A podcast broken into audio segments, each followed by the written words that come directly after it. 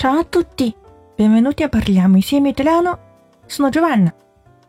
今天我们的主题是：你支持哪个队呢？我们有一个非常重要的词叫 di fare，我们可以直接说 di fare 某个队，或者呢 di fare per，这两种都是可以用的。Perché tifi？你支持谁呢？Che squadra tifi？或者说 quale squadra tifi？或者另外还有一个词组叫 fare il tifo。Per quale squadra di calcio fai il tifo？你是支持哪个足球队呢？Io sono Juventino o Juventina。我是尤文图斯队的球迷。我们每一个球队都有专门对球迷的名称。Io sono romanista。我是罗马队球迷。Io sono milanista。我是 AC 米兰队的球迷。Io sono interista。我是国际米兰队球迷。那么 romanista、milanista 和 interista 都是以 a 结尾的，单数的时候阴阳性是一样的，所以男生女生都可以这么说。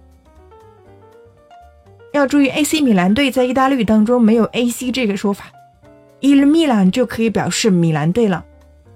米兰队球迷是 Milanista，而 Linder 就是国际米兰队，Linderista 就是国际米兰队的球迷了。我们再来看几个例句：Io vado allo stadio a tifare Roma。我去球场支持罗马队。第二个例句：Sono stati incriminati dalla giustizia britannica due italiani arrestati a Liverpool per le violenze fuori dallo stadio. sono stati incriminati dalla giustizia britannica due italiani。两名意大利人被英国司法部起诉了。Sono stati incriminati，这边使用了被动态的过去式。Tifosi romanisti，这两个意大利人是罗马队球迷。I tifosi 就表示球迷。Arrestati a Liverpool，在利物浦被逮捕了。 Arrestati 是用过去分词表示被捕的。Per le violenze fuori dallo stadio，是因为在球场外的暴力事件。球迷经常打架滋事，所以这样的暴力事件也是不少见的。